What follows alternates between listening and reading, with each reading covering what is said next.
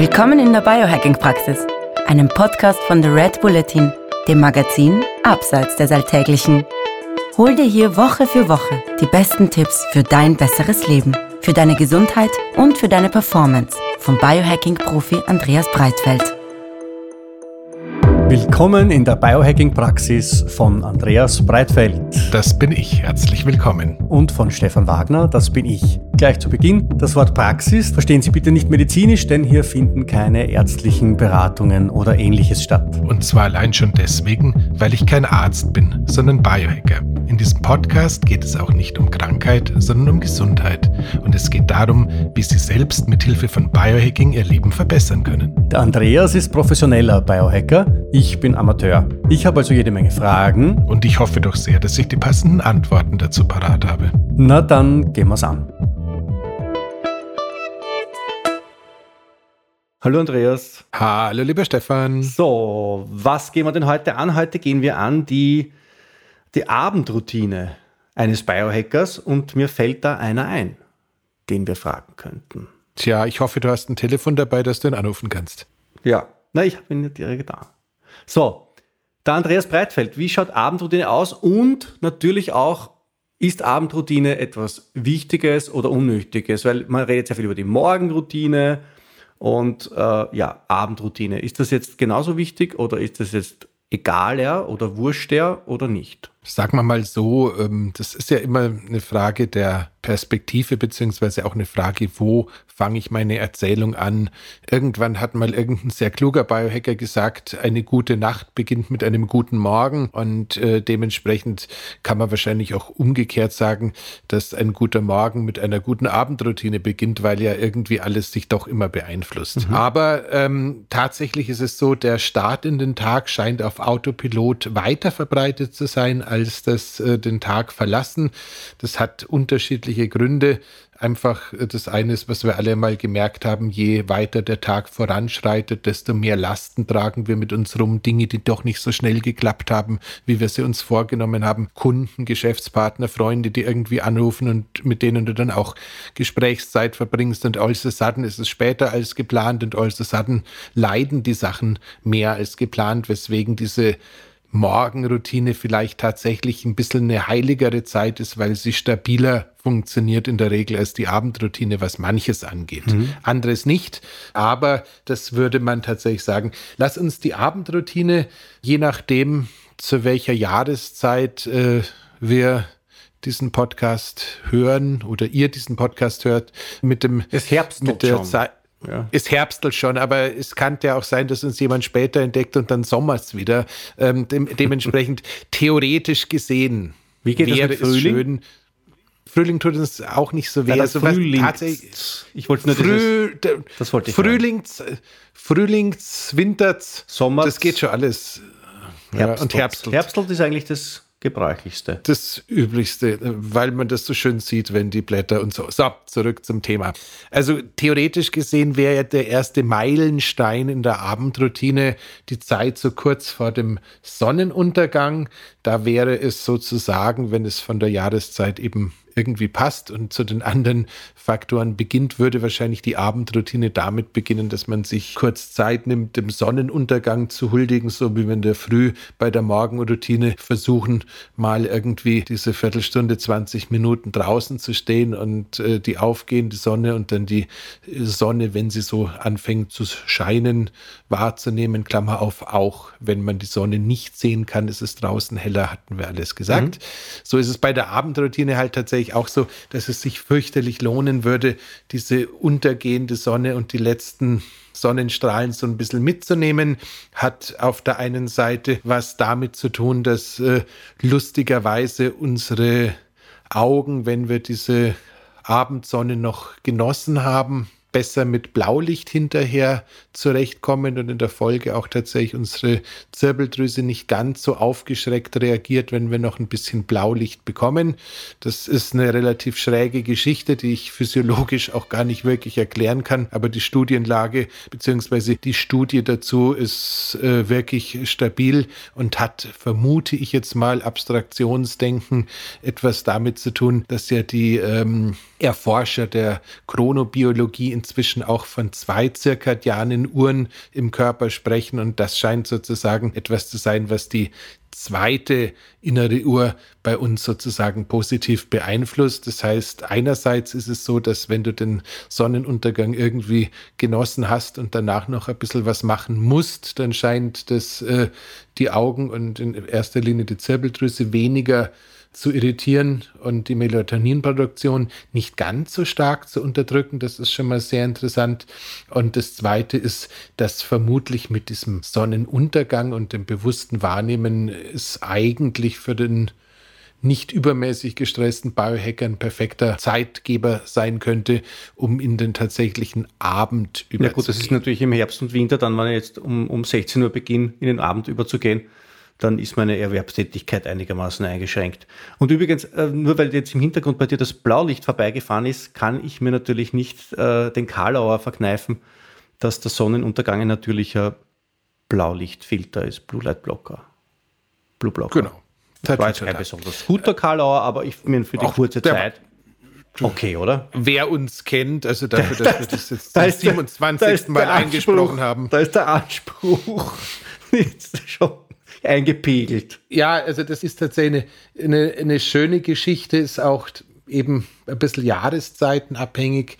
Genauso ist es ein bisschen jahreszeitenabhängig, dass theoretisch gesehen der gesundheitsbewusste Biohacker ja auch quasi, selbst wenn er intermittierend fastet oder ähnliche Sachen macht, am liebsten nur dann essen möchte, wenn es draußen hell ist. Da merkt man jetzt so langsam, ähm, da, das hätte und das möchte ist äh, im Konjunktiv zwar echt schön, hat aber mit der Praxis nicht viel zu tun, weil wenn um vier die Sonne untergeht, um halb vier Abendessen, das kantert jetzt. Äh, das klingt nach Pensionistenheim. Ja, noch nicht mal das. Es ist halt einfach weder sozial kompatibel noch vermittelbar, noch passt in unsere Arbeitswelt, Klammer leider, Klammer zu.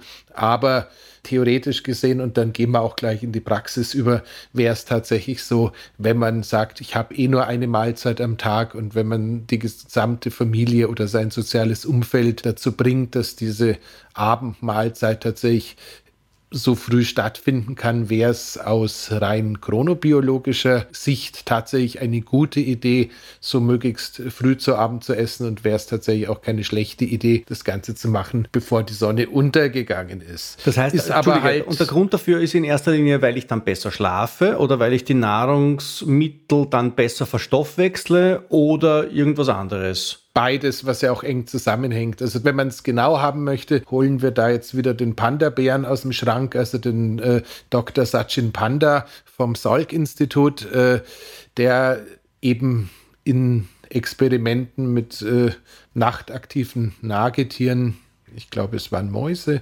festgestellt hat, dass wenn man denen die gleiche Nahrungsmenge zur Verfügung stellt, wahlweise, wenn sie äh, quasi essen, wenn es draußen hell ist oder essen, wenn es draußen dunkel ist, dann wurden die deutlich mehr Maus, wenn sie gegessen haben, wenn es draußen dunkel ist. Das heißt, auf irgendwelchen noch nicht weiter. Auch bei nachtaktiven Viechern. Ja, selbst bei nachtaktiven Okay, Tieren. obwohl nachtaktiv? Mhm, genau das. Okay, man könnte jetzt aber, ich meine, ich will jetzt dem Herrn Panda nicht ans Bein pinkeln, aber, aber man könnte jetzt daraus auch den Schluss ziehen, dass wenn ich nachtaktiv bin und ich esse in der Nacht, dass das dann vielleicht na, jetzt, jetzt verrenne ich mich gerade argumentativ.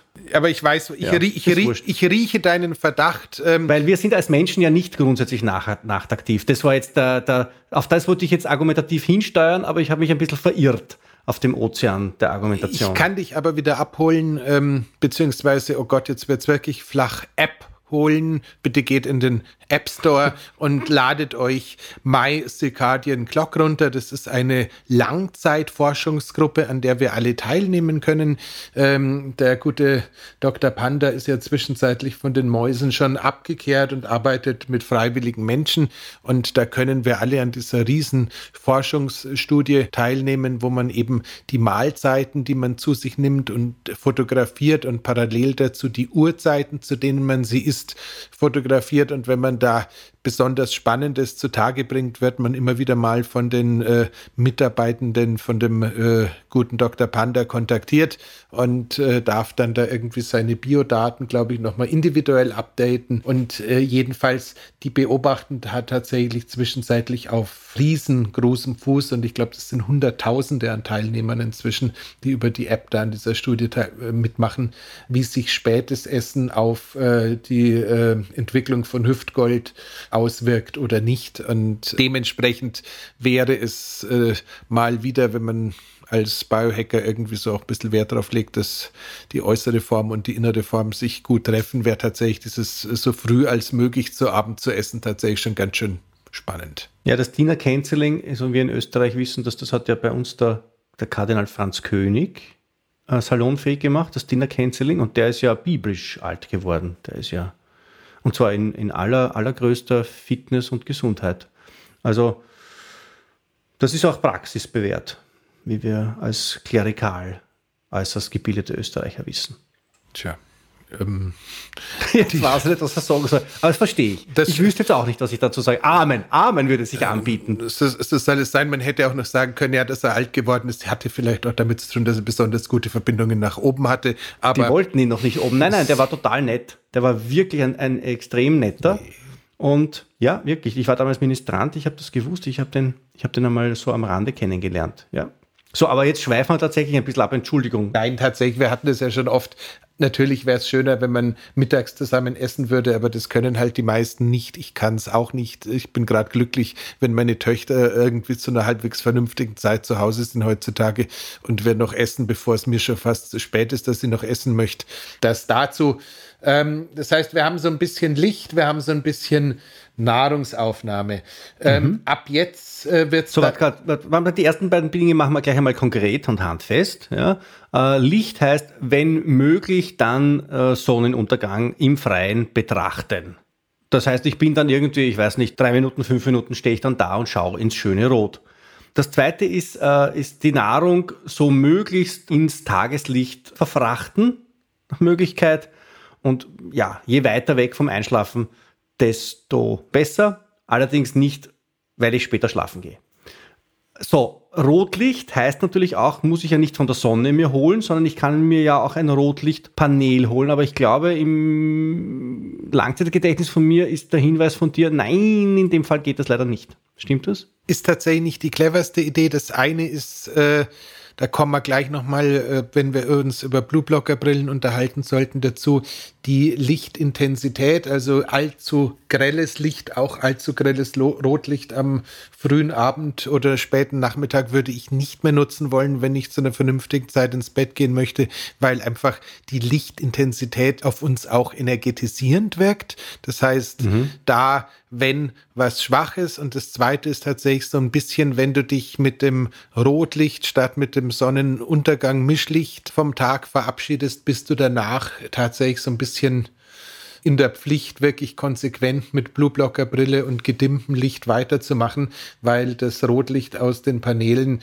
ist, äh, wie wir seinerzeit schon mal festgestellt haben, ein ambivalenter Zeitgeber. Das heißt, mhm. das ist das gleiche künstliche Rotlicht wie beim Sonnenaufgang und wenn ich auf das gleiche künstliche Rotlicht wie beim Sonnenaufgang danach mit einem einigermaßen intensiven Blaulicht draufgehe, also sprich Computermonitor oder ähnlichem, dann setzt das äh, im Körper sozusagen alles wieder auf Mittagszeit zurück und das wollen wir einfach bitte nicht. Nein, das wollen wir gar nicht.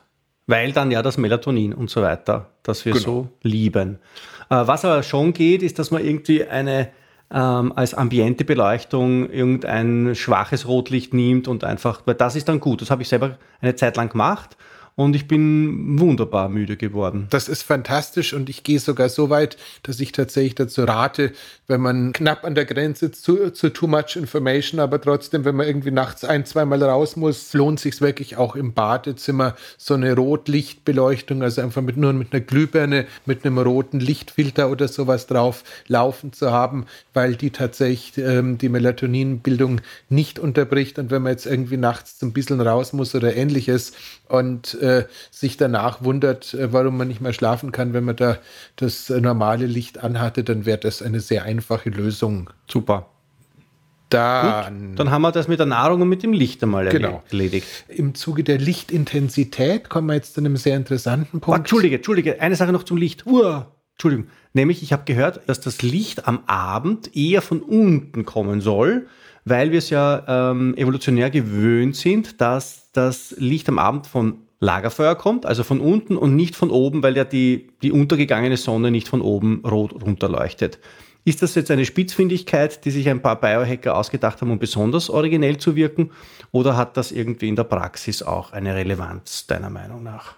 Ähm, da erwischte mich tatsächlich komplett unvorbereitet. Das, die Theorie habe ich noch nicht mal gehört.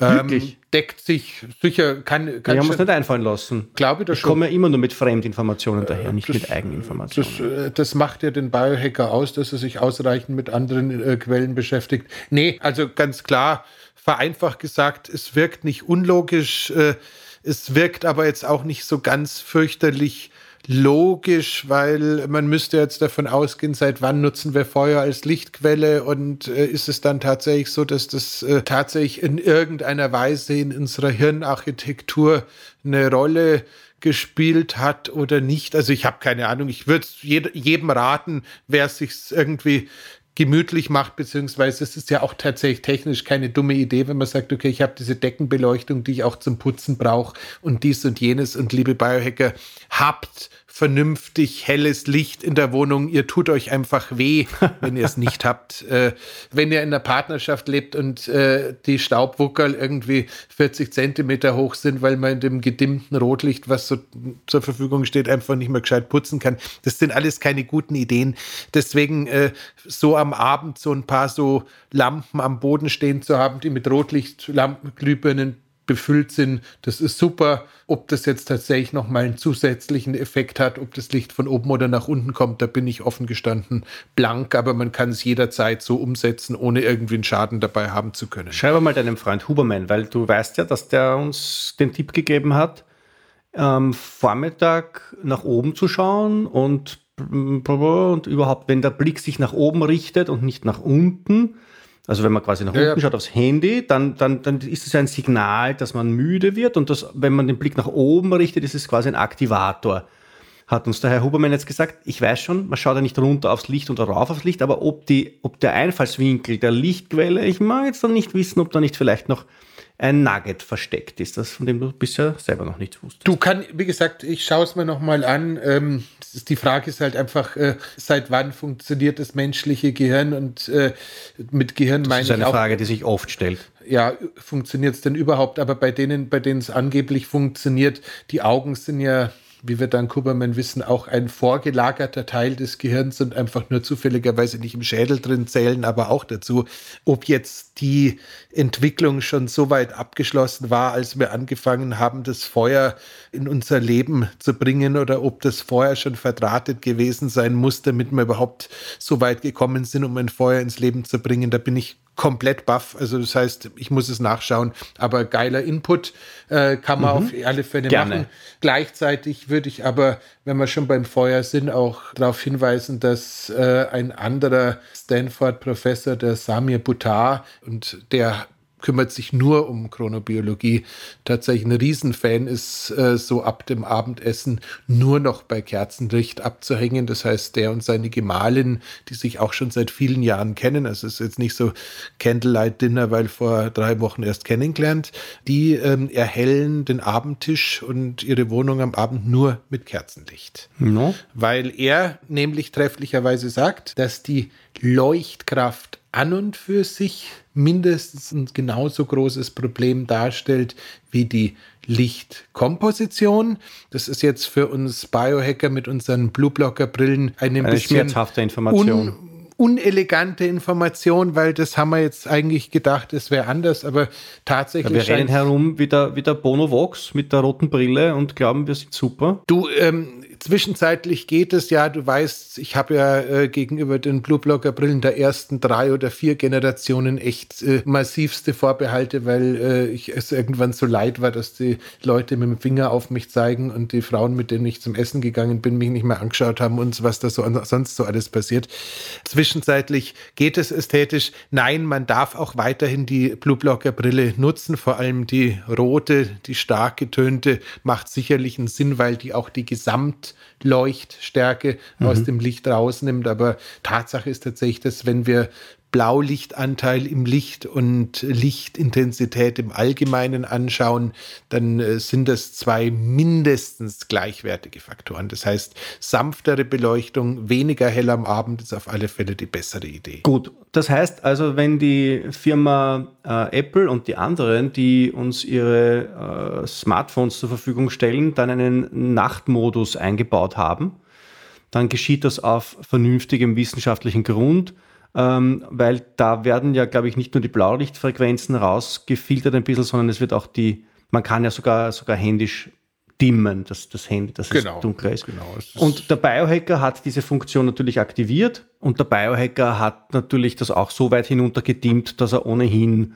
am Abend nicht mehr Lust hätte, aufs Handy zu schauen. Und was für eine wunderbare Überleitung das Blaulicht überhaupt von Monitoren, also von Bildschirmmonitoren, von Fernsehapparaten, von Handys, da warnt man ja davor mit erhobensten Zeigefingern. Ist das berechtigt? Tats tatsächlich ja, man muss ein bisschen differenzieren. Es scheint so zu sein, dass äh, wenn der Abstand zum Fernseher so einigermaßen erträglich ist und das jetzt nicht irgendwie so ein fürchterlich ultra helles Teil ist, dass es da nicht ganz so problematisch ist, aber so lustig oder unlustig es sein mag, während das Blaulicht vom Handy in der Früh nicht reicht, das Sonnenlicht draußen zu ersetzen, um dich so komplett wach zu bekommen und die Adenosinrezeptoren freizuräumen und so richtig einfach ready zu werden. Da brauchen wir deutlich mehr Licht. Reicht das Blaulicht vom Handy und vom Computer am Abend völlig aus,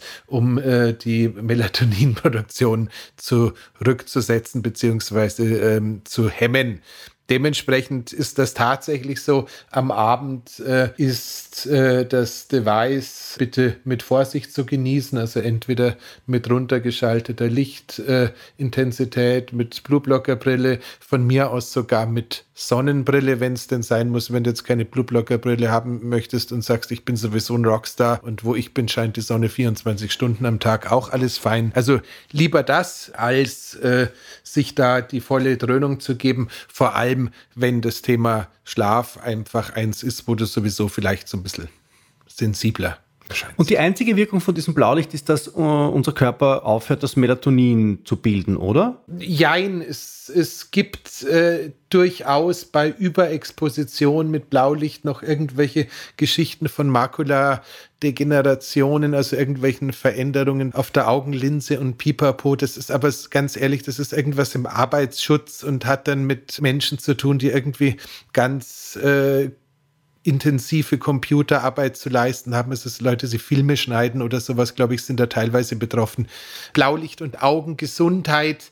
Ähm, da gibt es im Arbeitsrecht ein paar Fälle, wo sich Leute zu Recht dagegen gewehrt haben, dass sie da quasi durch äh, böse Monitore und ähnliches irgendwelche Schäden erlitten haben. Ist aber jetzt nicht so, dass ich davon ausgehe, dass äh, also grundsätzlich scheint mir an dieser Idee, ähm, dass das Auge dann anfängt zu leiden, wenn es so blendet, dass du äh, einfach eine Blendwirkung wahrnimmst, da scheint mir schon was dran zu sein. Das heißt, äh, wenn du immer dann, wenn du die Augen zusammenkneifen musst, weil das Licht, das dir entgegenscheint, zu stark oder zu intensiv ist, dann ist es ein gutes Zeichen, dass du irgendwas verändern willst. Gut. So, jetzt haben wir dann quasi jetzt reduziert auf Melatoninbildung wird eingeschränkt.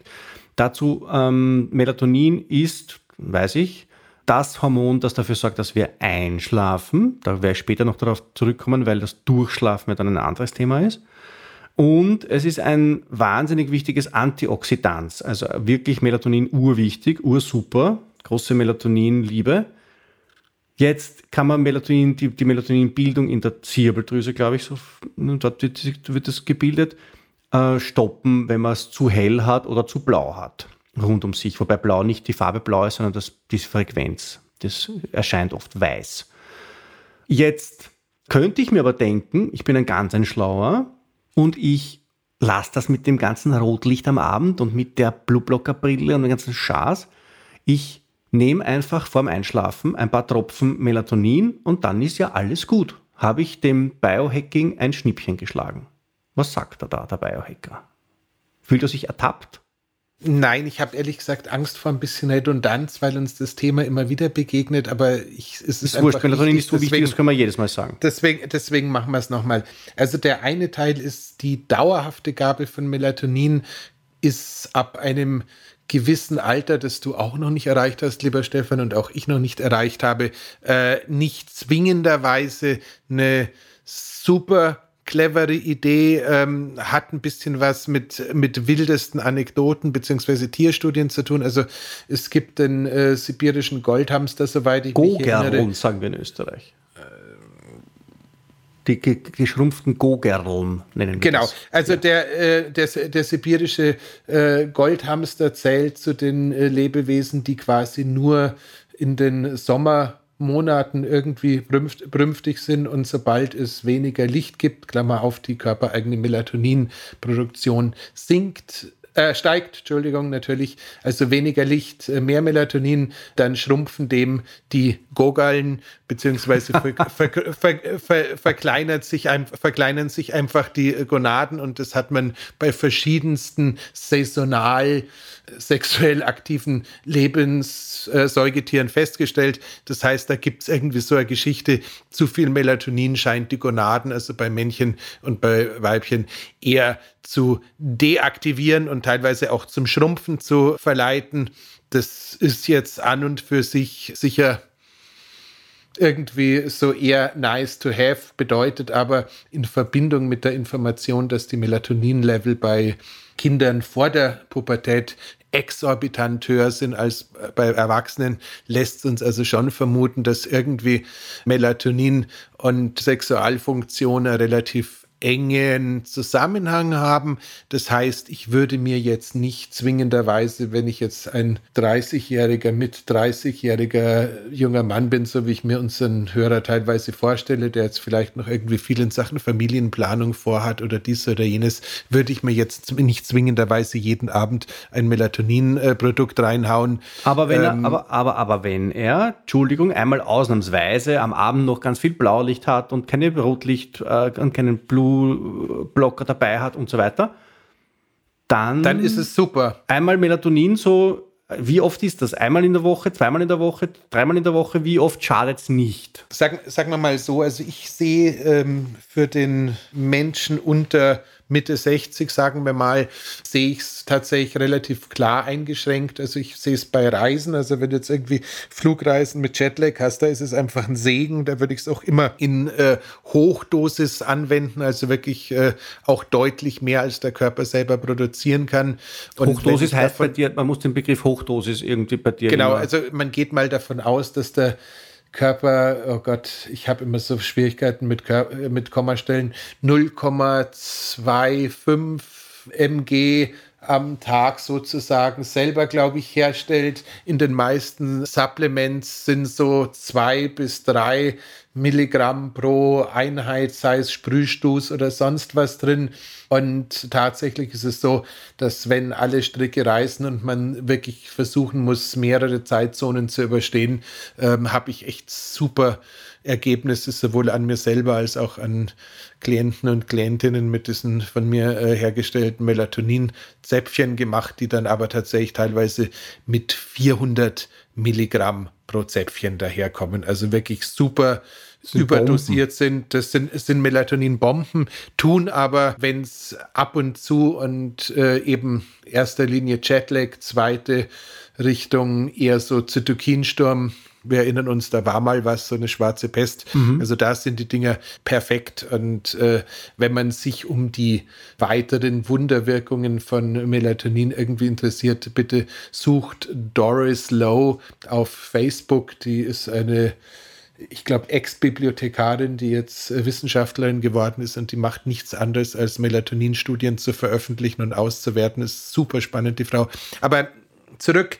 Ähm, Andreas findet Frauen spannend, die sich Tag ein, Tag mit Melatonin beschäftigen. Ja, es ist, einfach, es, ist einfach, es ist einfach großartig, die haut so viel Wissen ohne irgendeinen äh, kommerziellen Grund, den ich ja irgendwie nachsagen könnte, raus. Das ist einfach krass. Aber also nochmal. Wir werden, wir werden, die, Dame, wir werden die Dame feiern in unseren Shownotes bitte, bitte nicht jeden Tag äh, nehmen, sondern wirklich dann, wenn es einen Grund gibt, also sei es ein Zytokinsturm oder was ähnliches, sei es ein, äh, ein Jetlag oder was ähnliches, oder wenn du halt einfach wirklich bis um hast du nicht gesehen, am Computer gehangen bist und es nicht verhindern konntest. Letzteres ist halt dann bloß ein bisschen das Problem, wenn man zu später Stunde zu viel Melatonin nimmt, dann ist man halt am nächsten Tag noch groggier, als man sonst gewesen wäre. Das heißt, ich sehe, bin jetzt kein Fan davon, abends um elf mir ein Melatonin reinzuhauen, in der Hoffnung, dass ich dann, äh, wenn ich zu spät ins Bett komme, dafür besser schlafe. Das funktioniert also in der Regel nicht so wahnsinnig gut. Das heißt, Melatonin lieber nehmen, um den Schlaf einzuleiten und das, wie gesagt, auch lieber ähm, eher seltener und nicht allzu regelmäßig. Gut.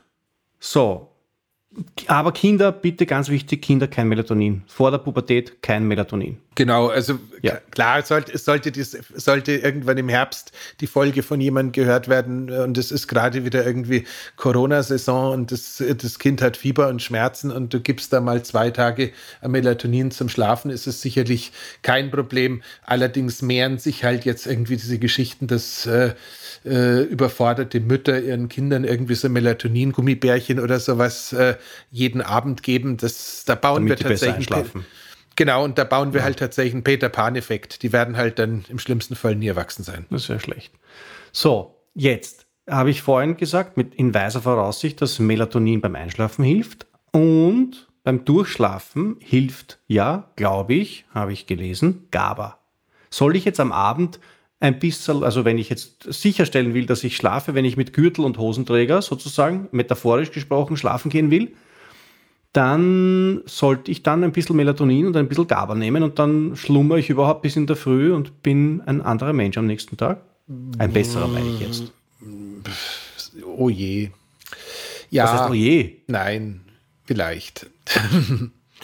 Nein, also klar. Also, genau, das, genau deswegen lieben uns die Leute, weil mit Ja, Nein, vielleicht schicken wir sie auf einen genau. eindeutigen, beleuchteten Pfad. Deswegen, deswegen, wollen wir den Pfad jetzt etwas genauer anschauen. Grundsätzlich ist es tatsächlich so, dass GABA, wenn du irgendwie halbwegs gestresst bist oder wirklich äh, tief schlafen möchtest, eine super Idee ist und die Kombination aus wiederum ein Hinweis, ich bin kein Arzt oder Drogendealer, sondern ich erzähle einfach nur, was ich nehme. Also wenn ich so ungefähr 1000 Milligramm, also ein Gramm deiner geliebten Aminosäure Glycin mit der gleichen Menge, also ein Gramm 1000 Milligramm GABA in ein Glas einrühre und dieses Gepansche danach äh, zu mir nehme, dann kann ich davon ausgehen, dass ich eine halbe Stunde, eine Dreiviertelstunde später, unabhängig davon, ob ich mit Melatonin dazugearbeitet habe oder nicht äh, sowas von wachsweich werde, dass ich dann relativ schnell in Lummerland lande und äh, tatsächlich erstaunlich gut schlafe. Also die Kombination aus äh, Glycin und GABA scheint tatsächlich so eine Art äh, K.O.-Tropfen zu sein.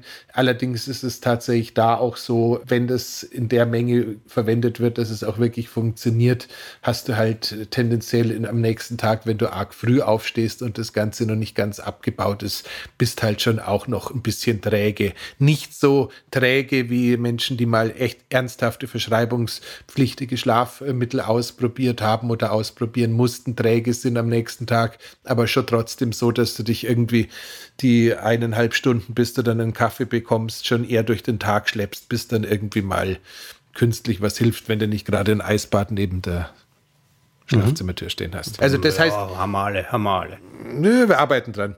Das heißt, äh, diese Glycin-GABA-Nummer ist tatsächlich relativ spannend, ähm, funktioniert auch bei mir relativ gut. Es gibt noch so ein paar andere mehr oder minder hochgefeierte Wunderwutzis, die man im gleichen Kontext auch noch einwerfen kann, wenn man jetzt gerade als äh, nach Sonnenuntergang und Essen und Licht äh, Supplemente als äh, viertes Thema für die Abendroutine haben wollen, da wäre dann wahrscheinlich noch Theanin dabei. Also 200 Milligramm scheinen relativ vernünftig dafür zu sorgen, dass selbst wenn es irgendwie noch einen halbwegs erträglich getimten Kaffee gegeben hat, dass äh, da keine große Aufregung mehr durchs System durchrattert. Ähm, wer Tryptophan? Ähm, nee. Teilweise habe ich vor den unterschiedlichen Wirkungen aufs Gehirn bei den Aminosäuren, da habe ich teilweise schon ein bisschen Respekt. Also ich würde jetzt äh, sowohl Tryptophan äh, Nee, also würde ich jetzt nicht als äh, festen Bestandteil einer Abendroutine sehen wollen, genauso wie GABA nicht. Also dieses GABA-Ding nimmst auch so zwei, dreimal die Woche maximal und die anderen Tage bitte so. Das heißt wirklich bitte da nicht den Körper mit äh, den Botenstoffen so dauerhaft fluten. Mhm. Was man immer machen kann, ist sich ein Magnesium suchen, das mehr oder minder angeblich die Blut-Hirn-Schranke besser überwinden kann. Äh, das, ich weiß, das Thema Magnesium ist ja auch so ein Steckenpferd von ja. dir, aber ich glaube, mit Magnesiumtreonat und Magnesium-Bisglycinat scheine ich mir die beiden gemerkt zu haben, die besonders gut durchs Hirn, ins Hirn reinflutschen. Ich glaube, das Treonat hat da eine ziemliche Pole Position, wenn es um die Plätze ja. geht im, im Gehirn. Ja, wie gesagt, äh, ich ist aber auch glaube, die dass, ich, Variante. So, ja, aber das Thema, dass Supplements seit äh, einem Dreivierteljahr nicht mehr zu bezahlen sind, das ist ein anderes, das lassen wir kurz stehen. Ja. Äh, ist halt gut, Breonat so. war vorher schon nicht zu bezahlen. Also das ist ja mittlerweile, glaube ich, äh, nicht in Gold aufzuwiegen. Aber, aber grundsätzlich kann man am Abend, also es, es, wird kein Magnesium geben, das man am Abend nimmt, das einen dann wahnsinnig ähm, vom Schlafen abhält. Außer man nimmt es in einer so großen Menge, dass man dass man das Bett verlassen möchte, es, um woanders zu sein. Wird, es wird immer wieder von äh, Medizinern äh, wie Lutz Graumann und auch Simone Koch im deutschsprachigen Bereich und vielen anderen internationalen, die mit deutlich mehr Patienten zu tun haben, die wirklich ein Schlafproblem haben, anekdotisch erwähnt, dass es teilweise Leute gibt, die auf diese Magnesium-7-Salze oder sowas tatsächlich wach werden das heißt, es kann durchaus sein, dass die Gabe von so einem Magnesium am Vormittag sinnvoller sein kann als am Abend. Und das ist tatsächlich bei diesen ganzen Supplement-Empfehlungen, es ist super geschickt, äh, wenn man jetzt nicht irgendwie einen Grund hat, ein Kombipräparat zu verwenden, weil man da die einzelnen Bestandteile wirklich verstanden hat, ist es gerade bei sowas einfach schön, wenn du Einzelsubstanzen hast, die du hinzufügen kannst und denen dann eine Zeit von 10 bis 14 Tagen gibst, äh, um auszuprobieren, bringt es wirklich was bei mir und was bringt es denn? Und da gar nicht so äh, mit der Schrotflinte alles auf einmal sich reinzuhauen. Und auf der anderen äh, Seite ein, ein, muss. Ja, Entschuldigung, bitte sehr. Ganz schnell. Auf der anderen Seite muss ich sagen, es gibt von der Firma Now, mit der ich wirklich überhaupt nichts zu tun habe, ein Produkt namens True Calm, was äh, anekdotisch gesehen ganz viele Leute ganz fürchterlich gut schlafen lässt. Das ist auch noch nicht vom Preisanstieg von äh, Supplements erfasst und äh, geht irgendwie bei Amazon, glaube ich, für 13 Euro oder sowas über den Tresen die Packung. Also echt überschaubar. Da ist ein bisschen GABA drin und so ein paar andere Geschichten. Das ist tatsächlich lustig. Ich habe das auch ein paar Mal ausprobiert. Das finde ich, finde ich extrem nett und extrem erschwinglich für ein Komplexprodukt. Aber eigentlich ist es mir immer lieber, wenn man die einzelnen Bestandteile Bestandteile nacheinander ausprobiert und nur die behält, wo man auch eine Wirkung spürt. Und irgendwelche Pilzprodukte oder essentielle Aminosäuren oder, auch so? da ist es so ein bisschen, also mit den, mit den, mit den Adaptogenen, ähm, das sind meine Erfahrungen beschränkt aussagekräftig. Da muss ich ganz klar sagen, Die wer, wer so gibt es ja da zum Beispiel. Ashwagandha. Wer sowas ausprobieren möchte, äh, tut es gerne. Ich habe äh, ganz am Anfang meiner Biohacking-Reise eine Zeit lang die Firma Four Sigmatic unterstützt und hatte da so einen Abendkakao mit Kakao und eben Ashwagandha und ich weiß nicht, was da sonst noch alles drin war. Das war ein nettes Ritual im Sinne von noch ein warmes Getränk am Abend zu sich zu nehmen und das ist auch den Teil, würde ich wirklich empfehlen, aber ich könnte jetzt nicht behaupten, dass mich das Ashwagandha so wahnsinnig weit gebracht hat, aber wie gesagt, ausprobieren bitte, liebe Leute, das sind wir, wir haben alle eine ähnliche Biologie, aber keine identische. Das heißt, nur weil es jetzt in Breitfeld nicht kickt, heißt es nicht, dass es nicht super sein kann. Das Wort, das Wort warm hast du jetzt gerade gebracht. Genau. Das wird uns dann zum nächsten Kapitel überführen, nämlich zur Temperatur. Genau. Aber bevor wir da hinkommen, noch eine kurze Zusammenfassung für den Breitfeldschen Experimentalschlaftrunk, der enthält einmal auf jeden Fall Glycin, äh, weil davon kann man jetzt nicht wahnsinnig leicht eine Überdosis erreichen.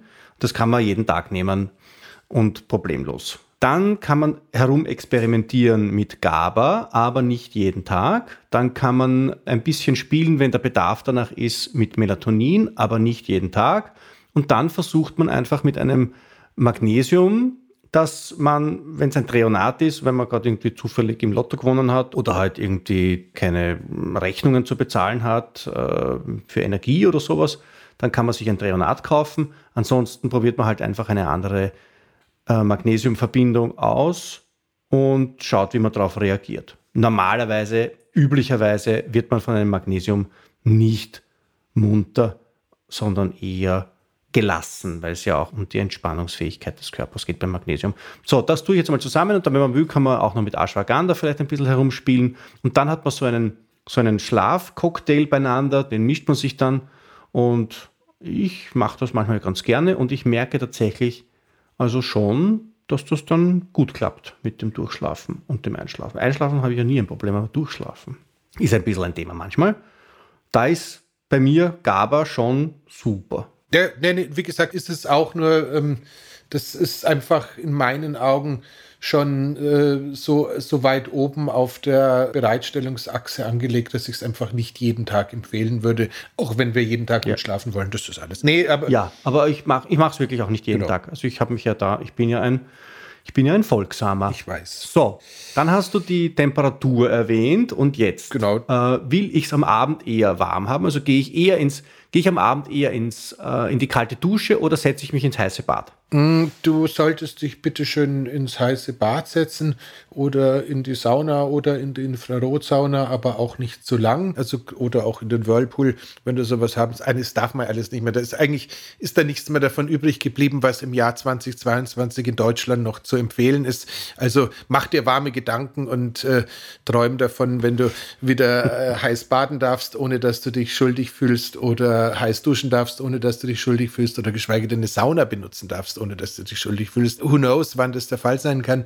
Aber tatsächlich ist es so, wenn wir es schaffen, vorm zu Bett gehen, die äh, Körperkerntemperatur noch mal ein bisschen anzuheben, dann starten wir damit einen Ausgleichsmechanismus, der zu einer Abkühlung der Körperkerntemperatur führt. Und eine Abkühlung der Körperkerntemperatur ist quasi ein magischer Bestandteil, erstens die Melatoninproduktion oder Ausschüttung anzuregen. Zweitens ist es so, dass dieses Absenken der Körperkerntemperatur mit besserem Durchschlafen einhergeht, beziehungsweise auch andersrum, wenn die Körperkerntemperatur in der Früh wieder steigt, dann äh, beginnen wir wach zu werden. Das heißt, da gibt es eine ganze Menge. Lustigerweise hatte ich zu dem Thema, fällt mir gerade ein, eine ganz wunderbare Leserzuschrift, die ich nie wirklich beantwortet hatte. Da hatte der Leser in einem anderen Podcast, der deutlich wissenschaftlicher und spezifischer war als das, was wir hier zu bieten haben, festgestellt,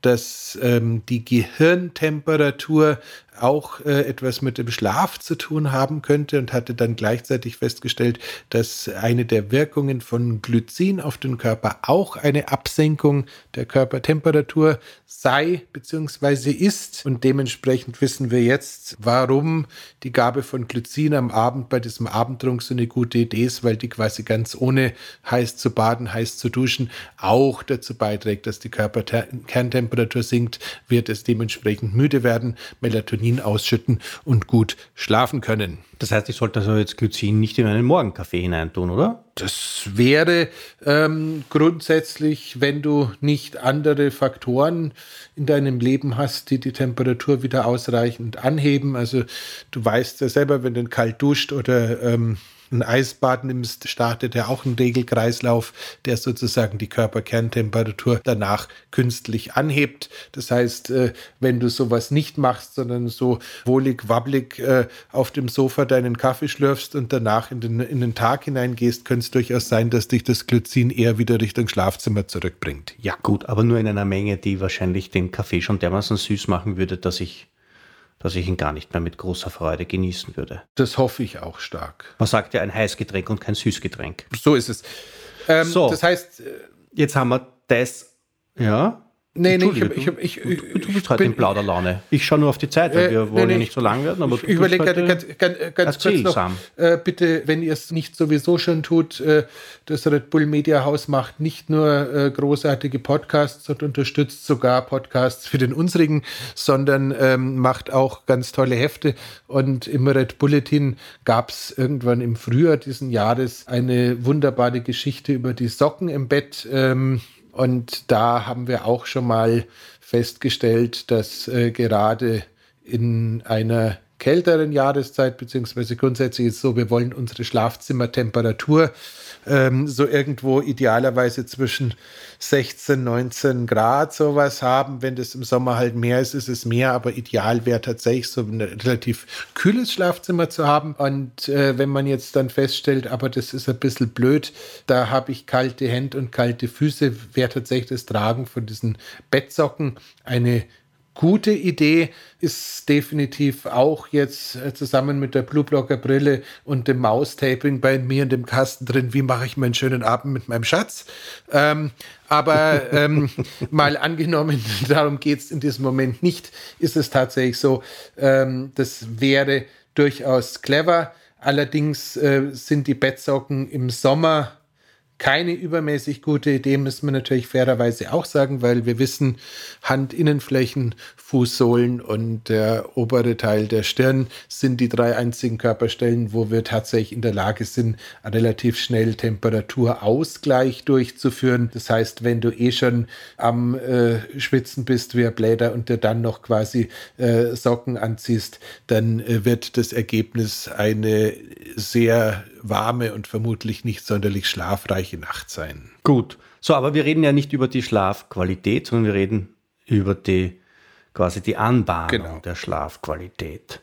So, haben wir noch irgendwas verge vergessen? Ja, ja, ja, ja, ja, wir haben noch was vergessen. Und zwar, dass es ja häufig so ist, dass man, wenn man dann am Abend noch die Electronic Devices ähm, nutzt, dass es ja nicht nur darauf ankommt, dass die Blaulicht emittieren und damit unsere Melatonin Bildung hemmen, sondern auch, dass das, was wir hm. da anschauen, oft beunruhigend ist. Das heißt, wenn ich jetzt auch mit Blueblocker-Brille am Abend noch einen Horrorfilm anschaue oder eine politische Diskussion im österreichischen Fernsehen, ich vermute, bei euch in Deutschland wird es ganz anders sein, ähm, dann, dann, dann werde ich wahrscheinlich vor lauter Schreck und vor lauter Entsetzen schlecht schlafen. Also kann, da, da hilft nicht einmal Glycin und Blaulichtbrille und alles Mögliche, oder? Da kann das Schlafzimmer minus 4 Grad sag, haben. Sag mal, wenn du, wenn du äh, wahlweise ähm, Dopamin oder Cortisol irgendwie in Unmengen ausschüttest, äh, weil du wahlweise Karl Lauterbach nackt, äh, oh Gott, ähm, weil du wahlweise ähm, irgendwelche Sachen, die Dopamin äh, freisetzen oder ganz, ganz wirklich schlimme Sachen gesehen hast, dann wird es deinen Schlaf tatsächlich stören. Das heißt, ich empfehle dringend äh, zumindest eine gute Stunde vorm zu Bett gehen wirklich in eine Medienabstinenz überzugehen. Ich empfehle wirklich dringend dazu, sei es äh, sich nochmal hinzusetzen und eine Atemübung zu machen, sei es sich nochmal mit dem Partner, der Partnerin hinzusetzen und einfach nochmal irgendwie eine halbe Stunde zu quatschen, selbst wenn man es vorher noch nicht geschafft hat, weil man gestresst war, zu sagen, okay, jetzt lass uns nochmal die Geräte zur Seite legen und irgendwie ein paar Sätze miteinander reden. Wenn das nicht funktioniert, äh, ist es tatsächlich eine gute Idee, paar Seiten Prosa zu lesen. Ich würde da jetzt kein Sachbuch empfehlen, das dich irgendwie geistig äh, sonderlich anregt oder sowas. Ähm, kann, man kann natürlich in meinem Fall, wenn ich irgendwie ein Mathematikfachbuch oder sowas lesen würde, würde ich sofort einschlafen, also keine zwei Sekunden. Alternativ kann man auch ähm, natürlich eine Audioquelle wählen und äh, ich glaube, es gibt so Momente, wenn man den Breitfeld monologisieren hört, dann könnte auch der als Einschlafhilfe ganz gut funktionieren. Naja, Aber tats naja. tatsächlich selbst ein Hörbuch oder ähm, was Vergleichbares, äh, was nicht zwingenderweise komplett Sachbuch ist, ist eine super Idee, da irgendwas sich rauszusuchen, wo man einfach äh, noch eine leichte Ablenkung hat, vielleicht irgendwie sich entspannen kann. Wer mag, meditiert, wer mag, macht Atemübungen. Ähm, da gibt es eine Vielzahl von Möglichkeiten, aber irgendwie so eine Non-Sleep, äh, Deep Rest-Routine zu entwickeln, wo man irgendwie vielleicht schon da liegt, dem Atem folgt, am Audiotrack folgt, am Hörbuch folgt oder tatsächlich auch noch ein paar Seiten liest, das wäre sozusagen der nächste Bestandteil von einem geglückten Abend. Äh, es gibt auch durchaus Leute, die irgendwie noch ein ganz einfaches Musikinstrument da irgendwie am Abend spielen, was, wenn man das Ganze jetzt nicht als Koordin Blue Light Blocker brauchen wir wieder bei dir. Ja, aber auf den ja, ich werde nachher herausfinden, was bei uns heute los ist. Offensichtlich haben wir viel Feuerwehr. Ähm, Vielleicht brennt ja auch hier das Haus. Äh, das wäre das wär blöd, aber heldenhaft. Ja, ähm, in, in, diesem Sinne, lass uns mal aufs Gaspedal drücken. Nicht, dass, dass mir tatsächlich gerade die Bundes Ich wollte noch eins wissen. Ich wollte noch eins wissen. Ich wollte noch eins wissen. Und zwar, ähm, ist es eine gute Idee, vor dem Einschlafen noch Sex zu haben? Also jetzt nur aus Biohacker-Sicht. Also, ja, ja. Grund, also, oh Gott, ähm, das ist das, früher haben wir so Audio-Snippets gemacht und wir hätten jetzt echt Spaß, wenn ich sagen würde, es gibt, glaube ich, keine Tages- oder Nachtzeit, wo es keine gute Idee ist, Sex zu haben. Also, ähm, das ist aber. Ja, wegen der Fortpflanzung gibt es ja gewisse, weil das haben wir in der Testosteron-Folge gehabt, die ich so mag. Da haben wir darauf hingewiesen, dass es irgendwelche Uhrzeiten gibt, die mit einem normalen Erwerbsleben nicht vereinbar sind, wo die Testosteronspiegel am höchsten sind. Aber jetzt frage ich ja, ist es Sex zu haben, dem, dem Einschlafen förderlich? Eigentlich würde ich mal denken, eher nicht. Also theoretisch. Weil es ist ja eine, eine, eine, eine körperliche Tätigkeit und man sagt, man soll am Abend nicht ins Training gehen, man soll sich nicht anstrengen. Naja, sag mal, sag, sag, sag so, mal so, ich, so, es kommt natürlich immer darauf an, äh, wie sich Sexualität in der Praxis so darstellt. Ich glaube, in der Regel ist es dann nicht zwingenderweise vergleichbar mit irgendeinem Besuch im Fitnessstudio. Also bei den meisten eher weniger, hoffe ich zumindest mal. Ja, aber, die, aber der Kreislauf wird angeregt. Darf ich jetzt einmal vielleicht das so ja, formulieren? aber nichtsdestotrotz, die Hormonkaskaden, die hinterher ausgelöst werden, sind tatsächlich schon so, dass man sagen, mit gutem Gewissen sagen kann, dass also äh, Sex ein Schlafförderer ist, wenn du es danach noch irgendwie schaffst, äh, deinem Partner, deine Partnerin ein bisschen anzuschauen und noch ein bisschen diese Oxytocinwelle, die im Anschluss an ja, erfolgreichen Geschlechtsverkehr normalerweise beide erfassen sollte, mitzunehmen, dann ist es durchaus etwas, was sinnvoll sein kann. Und äh, wenn wir es schon so handfest haben, sogar ähm, die Liebe an und für sich, also selbst die Selbstbefriedigung, kann eine super Methode sein, um in den Schlaf zu finden, habe ich mir sagen lassen. Allerdings wäre es da tatsächlich so, dass das Ganze dann wiederum nicht wie heutzutage, glaube ich, das ist ja nicht mehr mit, voneinander zu teilen, ähm, äh, Pornokonsum und Selbstbefriedigung. Also das Letztere ist echt eine böse Idee, eigentlich immer. Äh, ersteres kann durchaus auch etwas sein, wo man jetzt so halb anekdotisch äh, aus den verschiedensten Lagern der Gesundheitsinteressierten irgendwie durchaus auch da hört, dass es eine gute Möglichkeit sein kann. Also ist jetzt jedem so komplett selbst überlassen äh, und ist auch schon ein bisschen privat, aber ich glaube, es ist tatsächlich, Sex kann äh, super sein, um wirklich in diese tiefe Entspannung reinzukommen, in dieses postorgastische Oxytocin, Prolaktin, äh, Gewabbere, was eigentlich schon eine super Grundlage ist, äh, dass man danach gut schlafen kann. Dann ist das jetzt unsere erste Folge mit Happy End. Ich danke dir ganz herzlich, Stefan, ähm, dass ich das mit dir noch erleben durfte. Ich habe jetzt aber eh lange Zeit gehabt, mir den Schlussgag auszudenken. Mir ist nichts Besseres eingefallen. Ich habe mir gedacht, das geht nicht anders. Das muss man, den kann, den kann man nicht gehen lassen. Kann also ihr nicht. Lieben, wenn die Folge wieder mal bei iTunes als, als, Ra e. als Rated auftaucht, e. dann wisst ihr jetzt warum. Lieber Stefan, ich danke dir ganz herzlich. Ich bin schuld. Ich bin Und, schuld. Ähm, ja, bis zum nächsten bis zum Mal. Nächsten Mal. Bye, bye. Gute Ciao. Nacht. Baba. Das war die Biohacking-Praxis, der Health Performance Lifestyle Podcast von The Red Bulletin.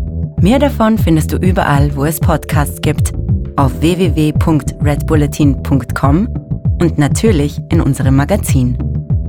Stefan Wagner schreibt im Magazin Carpe Diem eine Kolumne über Fort- und Rückschritte im Leben eines Biohackers. Andreas Breitfeld ist der Red Bulletin-Experte für Biohacking. In München betreibt er das europaweit einzigartige Biohacking Lab. Mehr Infos dazu findest du auf www.breitfeld-biohacking.com. Hat dir unser Podcast gefallen? Dann freuen wir uns über deine Bewertung.